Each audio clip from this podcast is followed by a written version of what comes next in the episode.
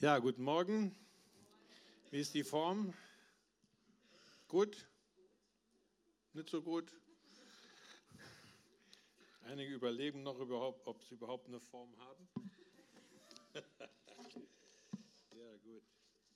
Moment, ich sortiere mich gerade ein bisschen und dann geht es auch schon los. Ne, das rutscht hier runter. Moment. Ich bin leider noch nicht so ein digitaler Mensch wie die Jugend. Benutze noch Papier, brauche Licht im Gottesdienst. ja, schön wieder hier zu sein. Ähm Yay. ja, vor zwei Wochen war ich noch, habe ich in Barcelona gepredigt und äh, in zwei Wochen predige ich in Buenos Aires, Argentinien. Also Bad Kreuznach ist doch ein würdiger Zwischenstopp. Amen. ja, ich bin ziemlich viel jetzt unterwegs dieses erste Halbjahr, aber ist schön. So kann ich mich dann auf meine Rente freuen nächstes Jahr. Aber ob ich da weniger mache, das weiß ich noch nicht. Ähm, ich habe ein Bild, könntest du das Bild mal gerade einblenden? Das, das war jetzt in, äh, in einem Vorort von Barcelona, Sabadell. Das Ehepaar ist, sind Kubaner. Und das war jetzt äh, im Februar. Und einfach mal so als Zeugnis. Äh, vor einem Jahr war ich in der gleichen Gemeinde und hatte dann nach meiner Predigt ein paar prophetische Eindrücke. Ich hatte das vollkommen vergessen, aber beim Essen mit dem Pastor, er hat mich dann daran erinnert, weißt du noch, du hast geweissagt, dass mehrere Leute, die schon lange einen Kinderwunsch haben, Ehepaare Kinder kriegen würden und das ist eins. äh, insgesamt wären drei Kinder gekommen, äh, wo Leute schon lange gewartet haben auf, auf den Kinderwunscherfüllung. Insgesamt hat die Gemeinde zehn Neugeburten gehabt seit letzten Februar. Also das, äh, das sind so Sachen, die, das ist so die Welt, in der ich mich bewege. Ich möchte heute hier über etwas sprechen, die, dieses Zusammenkommen von Übernatürlichem und Natürlichem, die Symbiose Übernatürliches und Natürliches. Ähm, und, und das ist genau das, was wir meines Erachtens als Christen immer wieder uns daran erinnern müssen, dass das eigentlich normal sein sollte. Zum Beispiel ähm, vor ungefähr zehn Jahren, rechnen, ruft mich ein Prophet an, übrigens aus Bad Kreuznach, und sagt, Hans Klaus, in, irgendwann die nächste Woche wird ein Ehepaar kommen und die haben schon alles versucht, schwanger zu werden, einschließlich, äh, wie nennt sich das, künstlicher, die, diese Wege da. Und die haben schon viel Geld ausgegeben und kriegen einfach kein Baby. Du sollst für sie beten. Äh, drei Wochen später kam ein völlig äh, ein Ehepaar in die Gemeinde, wo ich Pastor war und ähm, zum ersten Mal und ich wusste direkt, ah, das ist die zukünftige Mutter und habe dann gesagt, okay, komm mal her und habe dann für sie gebetet und habe hab sie dann gesagt, äh, wenn du schwanger wirst, möchte ich das nach deinem Mann als zweites erfahren. Und wie gesagt, sechs Wochen später kam dann der Anruf, ich bin schwanger, Kind ist da. Ähm, und das ist das, was im Christentum eigentlich normal sein sollte, dass man hört, man bekommt eine Offenbarung, ein Wort von Gott aus der übernatürlichen Welt und spricht das dann in irgendeiner Form, ob das prophetisch oder auch anders ist, es muss, muss ja nichts Dramatisches sein, man spricht das dann in die Welt hinein, sodass das Übernatürliche, das, was Gott im Unsichtbaren so alles plant, dass sich das materialisieren kann in unserem Leben. Amen. Das sollte eigentlich äh, für Christen normal sein. Ähm, ich komme also langsam, ich bin seit, ähm, ich war in, in, in Spanien, habe ich in fünf Gemeinden gepredigt und zum ersten Mal in meinem Leben hat Gott zu mir gesagt, ich soll in allen Gemeinden das Gleiche predigen. Normalerweise habe ich für jede Gemeinde eine spezielle Botschaft, aber Gott hat gesagt, nein, diesmal sprich über Offenbarung. Jetzt nicht das Buch Offenbarung, sondern sprich über das, was Offenbarung eigentlich ist. Ihr wisst ja alle, Offenbarung ist die deutsche Übersetzung des griechischen Wortes Apokalypse. Apokalypse ist übrigens nicht ein Film mit Marlon Brando, wo Köpfe fliegen und so weiter. Nein, Apokalypse ist einfach ein griechisches Wort, was bedeutet, dass etwas, was verdeckt und nicht sichtbar ist, enthüllt, aufgedeckt wird. Also Offenbarung oder Apokalypse. Wie heißt das letzte Buch der Bibel? Offenbarung übrigens kein Zufall, weil am Ende der Zeiten wird Gott alle Schleier, alle Decken, alles wegnehmen und wir werden endlich klar sehen, was uns da alles passiert ist im Leben. Wird cool, oder? Also ich habe da noch ein paar Fragen im Moment. Ich weiß nicht, wie es euch geht. Aber ich bin froh, dass der Punkt kommt, wo dann Gott die Decke wegzieht und jetzt sieht man. Also ich zeige euch mal einfach, um das mal wirklich plastisch darzustellen, was Offenbarung, weil wenn wir das hören, ab Offenbarung, uh, denken viele, das ist was total Mystisches. Nein, es ist, ein ganz, es ist eine normale Sache, die Gott tut, souverän. Er offenbart sich wem, wann, wo und wie er will. Das ist eine Entscheidung. Aber es ist immer, dass etwas aufgedeckt wird, was vorher nicht sichtbar war. Amen. Und jetzt zeige ich euch mal, was Offenbarung ist. Und da werde ich einen Freiwilligen ernennen. Ähm, du, du bist freiwillig. Nein, du. Kommst du mal bitte. Wie, wie heißt du? Leon. Also dieser Löwe, äh, dieser Löwe Judas, er wird jetzt offenbaren, was unter meinem Schal ist.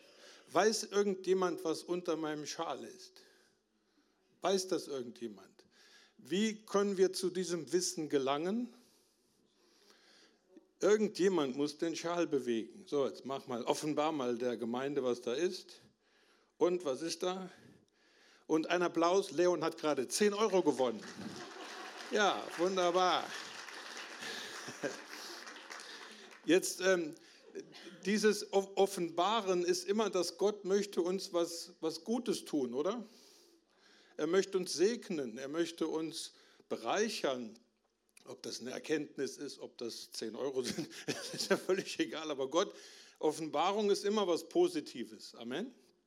Aber wir wissen, dass Offenbarung geschieht nur, wenn Gott entscheidet, es zu tun. Das soll uns demütig halten. Einverstanden? Du kannst Gott nicht mit deinem Gebet und deinem Fasten die Pistole auf die Brust setzen und sagen, jetzt offenbar mal was lass mal gefälligst was rüberwachsen, da spielt Gott nicht mit. Ja, weißt du, wenn die Pharisäer zu Jesus gesagt haben, dann mach doch mal ein Wunder, was hat Jesus gesagt? Vergesst es. Zweitens, was hat uns jetzt diese kleine Aktion hier gezeigt? Wenn wir ein bisschen drüber nachdenken. Leon hätte das ablehnen können, oder? Er hätte sagen können, ja wunderbar, 10 Euro, aber nö, will ich nicht, brauche ich nicht. Es gibt so Menschen, die keine 10 Euro brauchen. Aber jetzt hat er das angenommen, aber diese, diese 10 Euro, was, was muss jetzt Leon mit diesen 10 Euro machen, dass er was davon hat? Ja, Halleluja, ja. Das war jetzt definitiv eine Offenbarung. Also Leon, Du musst das jetzt prüfen, prüft alles, behaltet die Waffel. Und, äh, aber ihr seht, Gott, Gott offenbart uns ja manchmal Dinge, aber die spannende Frage ist, was machen wir damit? Oder? Er könnte das Ding jetzt in den Rahmen hängen und sich an die Wand hängen zu Hause. Er könnte es in die Schublade legen und er hätte die Offenbarung, aber er hätte was nicht, er hätte keinen Nutzen davon. Amen. Und so ist das im Offenbarungsgeschäft. Es ist immer ein Zusammenspiel von übernatürlichem Impuls und dann natürlichem Einsatz. Ja, weil Gott wird jetzt nicht die Waffel kaufen. Das muss er schon selber machen. Wer ist der Meinung, Leon sollte eine Waffel kaufen? Okay, wir haben abgestimmt. ähm, ich möchte noch ein Zeugnis weitergeben, was im, im, im, Prinzip mit diesem ganzen Thema zu tun hat. Kannst du das zweite Bild mal einblenden? Äh, letztes Jahr im Januar äh, habe ich gebetet, Herr, soll ich dieses Buch auf Deutsch veröffentlichen? Auf Spanisch hatte ich das schon getan. Und äh, ich war mir nicht sicher, aber ich hatte den Impuls, den Wunsch. Manchmal redet Gott durch Wünsche, durch Impulse, durch so Sachen. Und bin, ich bin dann im Januar letzten Jahres auf, äh, habe gebetet. Das war ein Sonntagmorgen. Äh, ich hatte mal zufällig frei und habe gesagt, Herr, wenn ich das Ding veröffentlichen soll, dann brauche ich Pi mal Daumen 1000 Euro, um das Ganze zu drucken. Ich bin dann in meine Gemeinde gefahren, in den Gottesdienst, Ida Oberstein, und dann kommt die Frau vom Pastor und sagt, Hans-Klaus, gut, dass du da bist. Ich war mal wieder sechs Wochen nicht da. Äh, hier wurde ein Umschlag für dich abgegeben, anonym. Ich mache den Umschlag auf, da waren 950 Euro drin, in 50-Euro-Scheinen. Ich habe gesagt, Herr, das war schnell. ich meine, anderthalb Stunden von Herr, bitte, ich brauche 1000 Euro bis 950 Euro, das war schnell. Ich habe eine Woche später in Rottweil gepredigt, habe das als Zeugnis erzählt. Drei Tage später besucht mich jemand aus Simmern, eine Schwester, und sagt, oh Hans Klaus, ich habe gehört, du hast Gott um 1000 Euro gebeten und er hat dir nur 950 gegeben. Hier hast du die letzten 50. Also also waren die 1000 Euro zusammen. Ich habe gesagt, okay, oh, okay Herr, ich mache das, ich mache das Buch. Und ab, da, ab diesem Zeitpunkt ging alles schief. Ich habe in meinem ganzen Leben noch nicht so, viel, so lange gebraucht, ein Buch herauszubringen. Insgesamt über zehn Monate hat das dann gedauert, bis es endlich jetzt gedruckt wurde im November. Alles ging schief. Und am Ende hat, hat das Buch mich noch 60 Prozent mehr gekostet, als ich es veranschlagt hatte, weil alles größte Probleme. Es war so ein richtiger Widerstand. Ich glaube, wir haben hier auch mal dafür gebetet.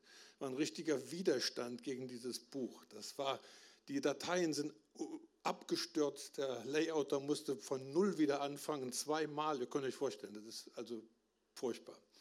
Aber seht ihr, wenn ich aber zum Beispiel im Januar gewusst hätte, dass das Buch kostet mich 1600, über 1600 Euro, dann hätte ich es nicht gemacht. Das wäre mir zu teuer gewesen. Versteht ihr? Und so ist Gott manchmal, der offenbart dir was, aber er offenbart dir nicht alles. Amen? Weil äh, Gott kennt uns ja, oder? Und wichtig ist, dass wir einfach lernen, in dieser, in dieser nicht Spannung, sondern in, in, dass wir hineinkommen zu, zu lernen, mit Gott unterwegs zu sein, dass wir aus dem Übernatürlichen heraus leben, aus dem, was Gott offenbart, und dass es dann ins Natürliche kommt. Wir müssen verstehen, dass seit der Schöpfung ist das eigentlich die Abfolge. Gott war, war ja schon immer übernatürlich, oder? Denn Gottes Geist, er ist unsichtbar in dem Sinne, hat als solcher gelebt. Wie lange können wir nicht wissen, aber er hat als Geist existiert. Dann hat dieser Gott, der Geist war unsichtbar, entschieden, sein Wesen, seine Schönheit, seine Macht, seine Intelligenz, seine Genialität auszudrücken in einem physischen Universum. Gott hat entschieden, lass uns mal ein Universum machen. Und eine Erde und Menschen und Leben. Und alles, was im Natürlichen existiert, hat seinen Ursprung im Übernatürlichen. Wenn Gott nicht gesprochen hätte, gäbe es keine Erde, kein Universum, kein Mensch und kein Leben, oder? Alles, was existiert, ist aus dem Übernatürlichen gekommen. Und, äh, und wir müssen das anerkennen, dass das rein natürliche, das materielle Universum, das hat ohne Gott überhaupt gar keinen Sinn.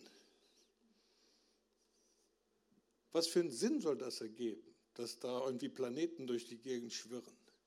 Und dass die Materie ist doch eigentlich leblos.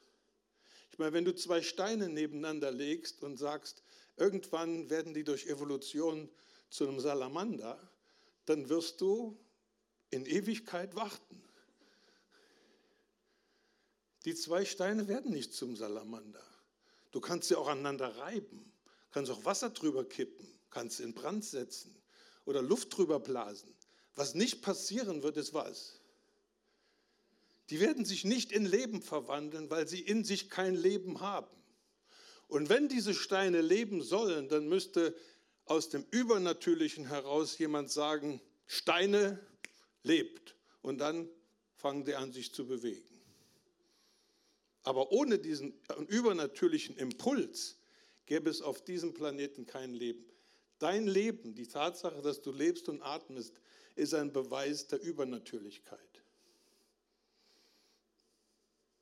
Amen. Alles Leben kommt aus dem übernatürlichen Wesen Gottes. Ich meine, es gibt so ein paar Dolle, die glauben, dass, dass das alles über Evolution und Zeit und Zufall entstanden ist. Ich bewundere einen solchen Glauben. Da ist meiner leider zu klein für. Ich hatte mal einen Mathematiklehrer im Gymnasium, der hatte das äh, Problem, dass er und seine Frau konnten kein Kind bekommen. Das war bevor ich Christ war. Schade. und er hat mal zu mir gesagt, Hans Klaus, wusstest du, dass die Wahrscheinlichkeit, die mathematische, also Stochastik, die mathematische Wahrscheinlichkeit, dass eine Frau schwanger wird, ist extrem klein. Selbst bei Hunderten von Millionen von Samenzellen im Ejakulat ist die mathematische Wahrscheinlichkeit, dass da ein Kind gezeugt wird, klein. Das heißt, jedes Kind, was auf die Welt kommt, wird gezeugt, weil Gott es will. Amen. Die Mathematiker unterstützen das ja sogar. Ne? so ein bisschen. Ich habe vergessen, die Bibelstelle vorzulesen. Naja, worauf ich mich gründe, ist, ist ein Wort aus Matthäus, wo Jesus zu Petrus sagt, aber ich sage dir, du bist Petrus und auf diesem Felsen werde ich meine Gemeinde bauen und des Hades Pforten werden sie nicht überwältigen. In der Theologie wird gestritten, was ist denn der Felsen? Ist das der Petrus? Die Katholiken sagen, es ist Petrus. Die Protestanten sagen, es ist das Bekenntnis des Petrus. Andere Theologen sagen, es ist Jesus selbst. Jesus ist ja der Fels. Äh, alles schön und gut. Ich denke, das zentrale Wort in diesem Vers ist nicht Felsen, sondern Offenbarung. Weil ohne Offenbarung Gottes gäbe es keinen Glauben an wie auch immer den Felsen oder wer auch immer der Felsen ist. Amen. Das Wichtige ist, weil wenn Gott sich nicht offenbart, dann könntest du noch nicht mal Christ werden. Du kannst nur zu Jesus kommen, weil Gott entscheidet dir das zu offenbaren. Petrus konnte nur durch Offenbarung wissen, dass Jesus der Christus ist. Richtig? Das heißt, Offenbarung ist eigentlich das Zentrale in unserem Leben. Wir brauchen für jeden Bereich und Schritt unseres Lebens, wir brauchen Offenbarung von Gott. Das heißt, Gott muss die Decke wegziehen, damit wir Sachen erkennen, begreifen und dann eben genau diese Sachen nehmen und dann eben auch ausüben.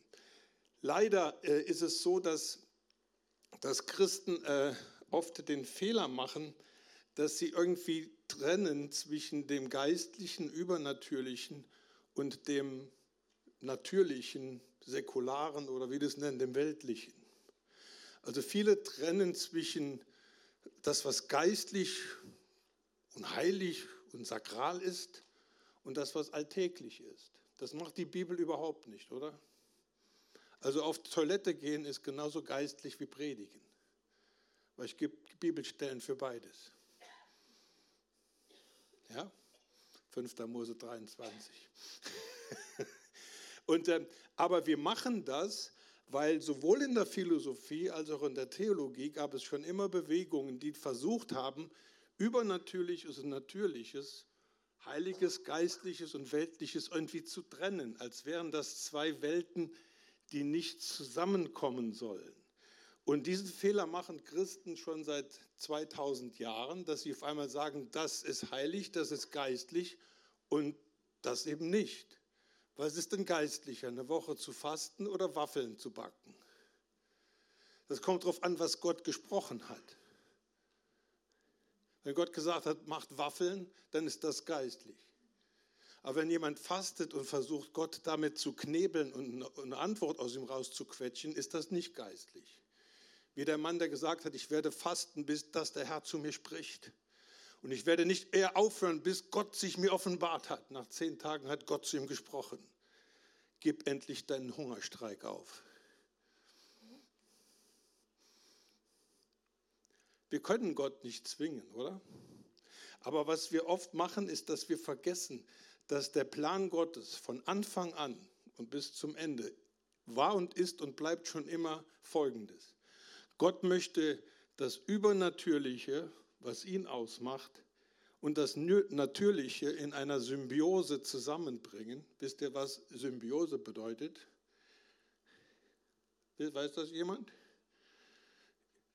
Also ich, ich Sym heißt zusammen und Bio heißt Leben. Also da soll Leben verschmelzen. Gott möchte, dass das Übernatürliche, was ihn ausmacht, und das Natürliche, was in der materiellen Welt ist, dass das zusammenkommt in, einem, in einer Einheit. Das ist Gottes ewiger Plan. Also diese Idee, dass wir irgendwann in den Himmel gehen und als Geistwesen oder Engeln mit drei Flügeln durch die Gegend flattern, das ist Schwachsinn. Das steht nicht in der Bibel. Gott hat das Natürliche nicht geschaffen, dass es irgendwann zerstört. Amen. Gott hat das Natürliche geschaffen, dass das Natürliche sein übernatürliches Wesen und die Werte und die Schönheit des Übernatürlichen ausdrückt. Oder? Ich kann euch das vorlesen, das steht in der Bibel. Äh, Paulus äh, drückt das so aus. Hm. Er hat uns seinen Plan wissen lassen, der bis dahin ein Geheimnis gewesen war und den er, so hat er es sich vorgenommen und so hat er es beschlossen, durch Christus verwirklichen wollte, sobald die Zeit dafür gekommen war. Unter ihm, Christus, dem Oberhaupt des ganzen Universums, ja, Universum, was ist das? Die natürlich materielle Welt, soll alles vereint werden, das, was im Himmel und das, was auf der Erde ist. Was ist Gottes Ziel? Er will diese zwei Realitäten zusammenbringen. Dass Übernatürlichkeit und Natürlichkeit eine, ja, eine Symbiose bilden. Und das ist Gottes Traum schon immer gewesen. Amen. Was wir, und deswegen ist es für uns wichtig, dass wir begreifen, dass wir dürfen niemals, wie das oft in der Kirchengeschichte gewesen ist und manchmal wieder passiert, dass wir das Natürliche, das Weltliche, das Materielle als minderwertig sehen. Wer hat denn das Natürliche geschaffen? dann kann das doch niemals minderwertig sein. Versteht ihr, was ich meine? Das ist ein Wert. Ich meine, wir genießen doch unser materielles Leben. Wer, wer von euch kann jetzt schon die Waffeln schmecken? Das sind keine Geistwaffeln.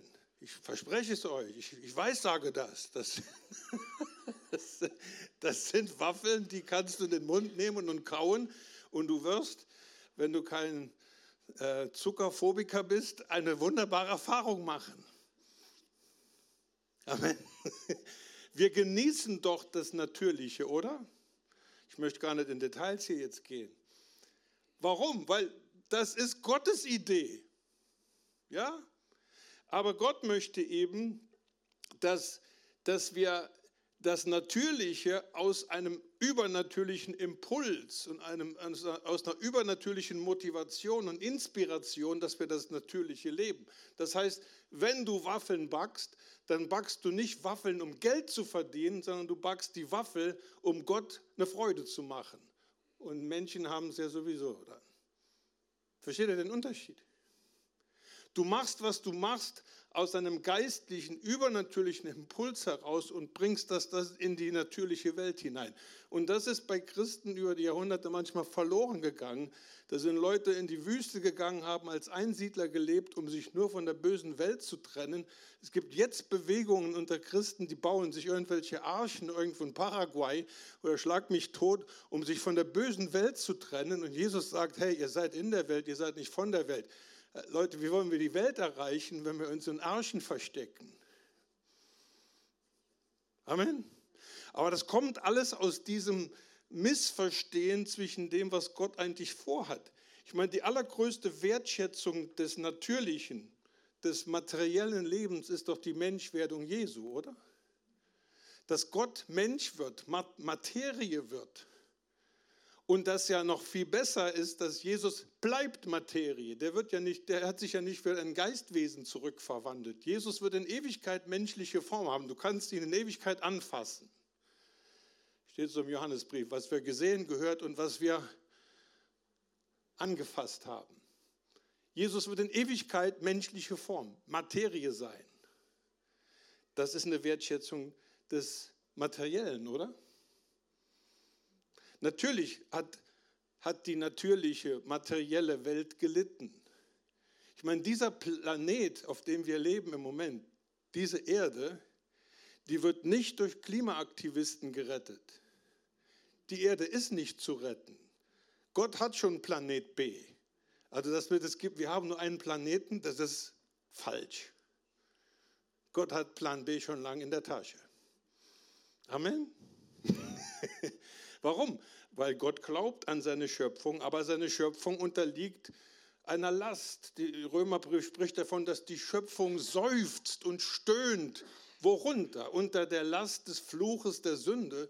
Aber das wird ja in Christus irgendwann alles weggenommen werden.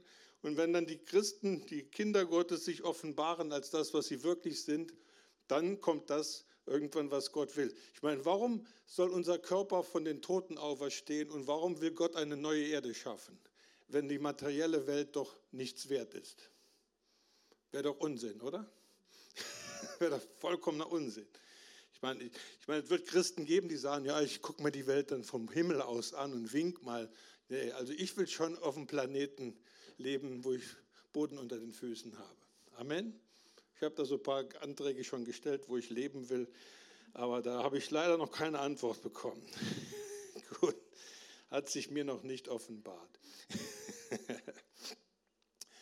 Was bedeutet das jetzt für uns alles, dass, dass wir, äh, wir, müssen wirklich neu lernen, dass wir das Leben, was wir haben, dass wir es aus dem übernatürlichen Kraft und Impulsen heraus leben und dass wir nicht diese Trennung machen zwischen dem Sakralen und dem Säkularen.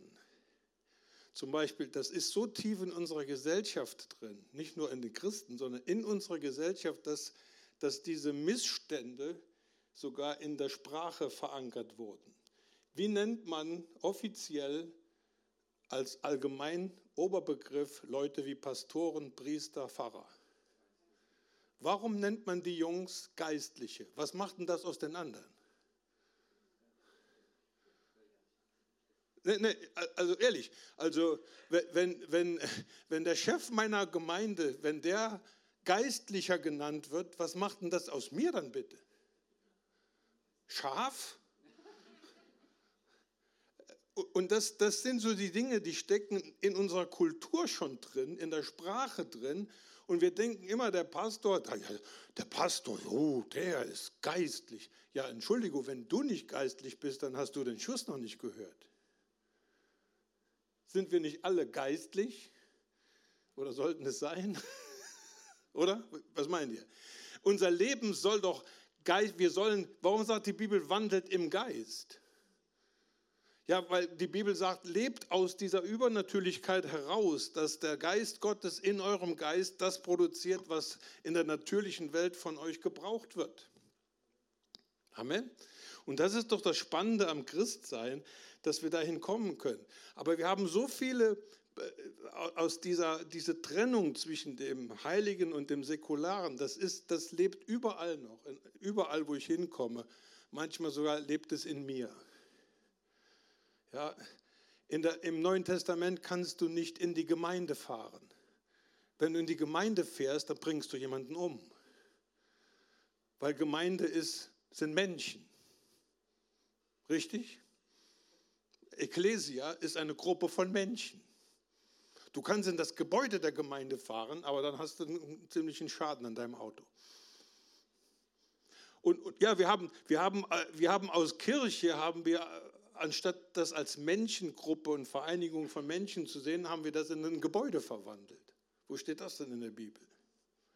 Und das ist eben so eine Sache, da müssen wir wieder von wegkommen, um zu lernen, ähm, wie wir wirklich geistlich aus Offenbarung heraus leben können, weil das ist eigentlich Gottes Plan für uns.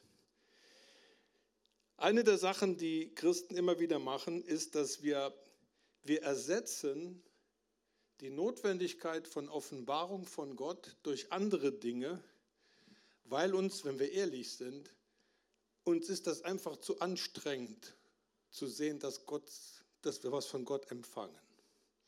Es ist einfacher, einfach den Glauben zu lernen. Du liest ein Buch, du liest die Bibel, kommst in den Gottesdienst, machst alle die Aktivitäten, die dir in der Gemeinde irgendwie gesagt werden, die gut sind. Sie sind auch gut. Aber wenn bei aller Aktivität, geistlichen Disziplinen, wenn der Funke der Offenbarung nicht überspringt, dann hast du nichts anderes als Religion. Und das ist das, was, was ich in, in meinen Reisen und meinen Predigtdiensten und wo ich Leute und ich meine, wenn ich nach Spanien äh, reise und da predige, ich predige ja dann nicht nur Spaniern.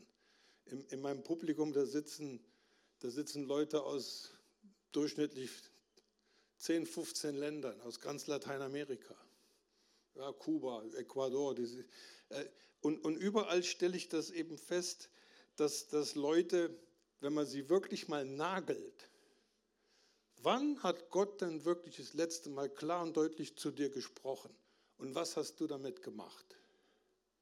Lebst du überhaupt jetzt im Moment in, aufgrund einer Offenbarung, die von Gott empfangen hast, oder lebst du einfach nur, weil du schon immer so gelebt hast?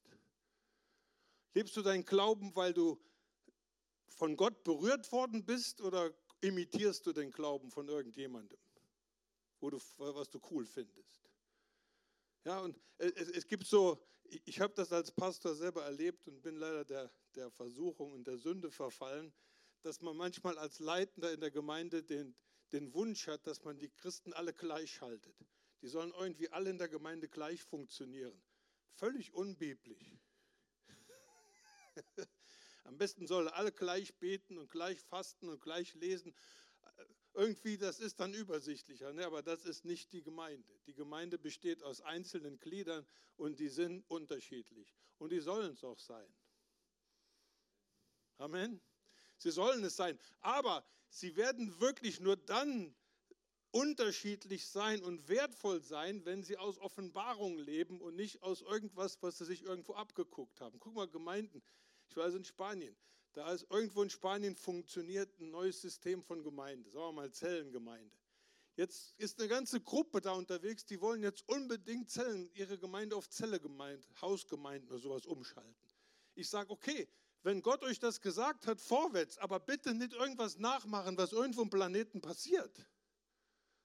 Gott kann doch mit dir reden, oder? Gott will mit dir reden. Du sollst ja, du sollst nicht eine Kopie sein, du sollst ein Original sein. Und das ist der Unterschied, ob wir Christen haben, die Kopien sind oder Originale. Es ist die Offenbarung, die den Unterschied macht. Amen. Die Frage ist, willst du überhaupt Offenbarung? Oder ist dir das zu heiß? Denn einer der Gründe, warum Christen keine Offenbarung vermutlich haben, ich, ich sage bewusst vermutlich, ist, Gott weiß, das sind Leute, die kriegen 10 Euro geschenkt und dann bauen sie, bauen sie sich, hängen sie es an die Wand in den Rahmen. Was soll Gott sich so, so jemand nochmal offenbaren? Ja, wir erinnern den Leon nochmal an die Waffel, ne, damit er nicht hier irgendwie rauskommt. Wie sieht es aus? Wenn man dich fragen würde, darf ich ein paar Fragen stellen? Ich mache es trotzdem. Warum glaubst du, was du glaubst?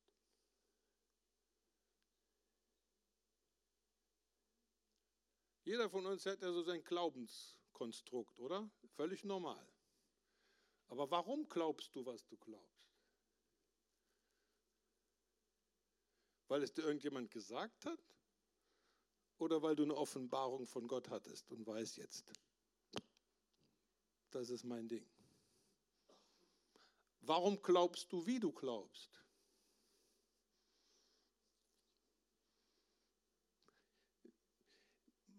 Gott arbeitet übrigens sehr häufig in dem Wort mit, mit Fragen. Ich glaube, dass Gott jedem begegnen möchte und ich glaube, dass die Bibel klar ausdrückt, eine Sache ist, Gott möchte sich offenbaren. Er offenbart sich in der Schöpfung. Da kann jeder sehen von außen. Gott offenbart sich im Gewissen. Da kann jeder es innen drin sehen, weil jeder weiß auf dem Planeten, was gut und böse ist. Gott offenbart sich durch die Christenheit, offenbart sich durch die Bibel. Gott offenbart sich durch Israel. Allein die Existenz Israels ist ein Beweis für Gott. Gott ist ständig dabei zu sagen, hallo, Ich bin auch noch da. Aber im Spezifischen, was dein Leben angeht, da ist dann die Frage, lebst du in einer Weise, dass dein Lebensstil von Gott wahrgenommen wird? Und dass du auf seine Kandidatenliste kommst, dem gebe ich mal eine richtig fette neue Offenbarung. Oder wie lebst du? Für mich persönlich ist das, ich, ich, ich spreche aus dem, was ich seit vor meiner Bekehrung bin. Ich, alles, was ich heute lebe, begann im August 1978 in Bodega Bay, Kalifornien, als Gott hörbar akustisch zu mir, dem Atheisten, gesprochen hat. Mein ganzes Leben besteht daraus, ich habe Gott gehört und dann habe ich gemacht, was er gesagt hat. Meistens. Man kann auch mal fehlen, oder? Ich halte es für normal. Die, Jesus sagt, meine Schafe, ja, wenn du sagst, ich höre Gott überhaupt nicht, dann frag dich mal, ob du Schaf bist. Weil Jesus hat nicht gesagt, bitte, bitte, bitte Schafe, hört doch meine Stimme. Nein, Jesus hat eine Feststellung gemacht. Meine Schafe kennen meine Stimme hören meine Stimme, folgen meiner Stimme. Oder? Das ist eine Feststellung. Er hat nicht, er hat nicht darum gebeten. Er hat auch nicht gesagt, hoffentlich, hoffentlich hören Sie es. Nein, er hat gesagt, wenn Sie Schafe sind, dann hören Sie. Ja, auf wen hörst du denn?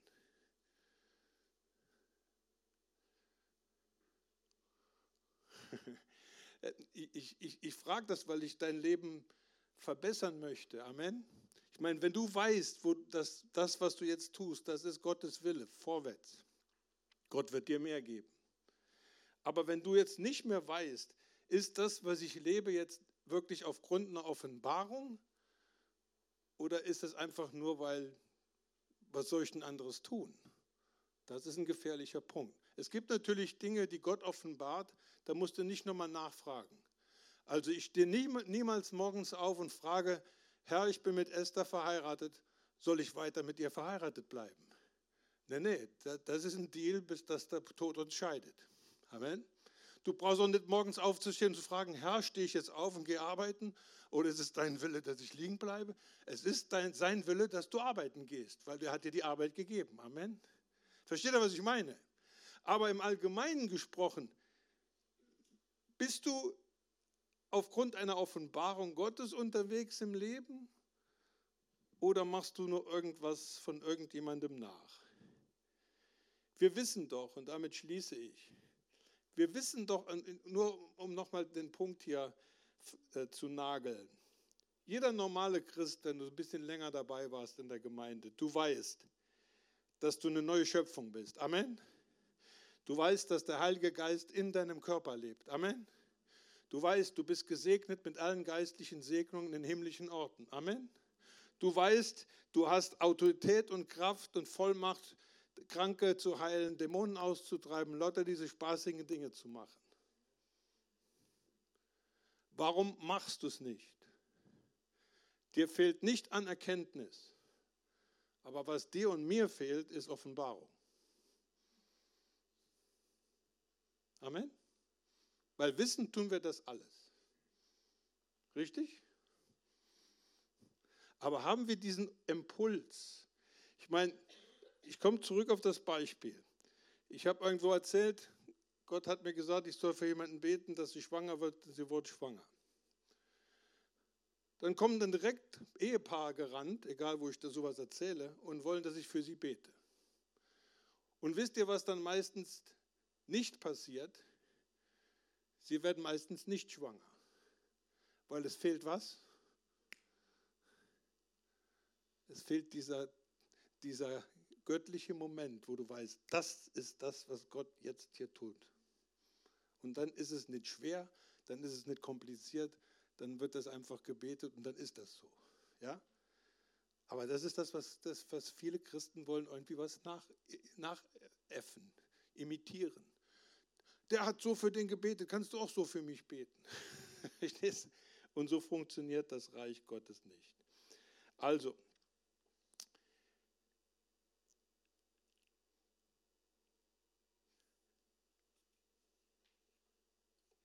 Ich habe noch einen zweiten Teil zu dieser Predigt, aber das ist dann irgendwann, wenn ich wiederkomme. Heute nur die eine Frage. Lebst du so, dass Gott dich als Kandidaten für eine Offenbarung sieht? Kannst du durch dein Leben Gott auf dich aufmerksam machen? Weil ich glaube, da ist viel mehr möglich, wenn wir mehr in diese übernatürliche Bewegung und diese Übernatürlichkeit hineinkommen, dass wir im Natürlichen immer mehr zeigen und beweisen, demonstrieren können, wie real unser Gott ist. Und das möchten wir doch, oder? Amen. Dann würde ich euch bitten, lasst uns mal aufstehen. Ich bräuchte hier von der Technik irgendwas. Ich möchte noch ein Liedlein mit euch singen.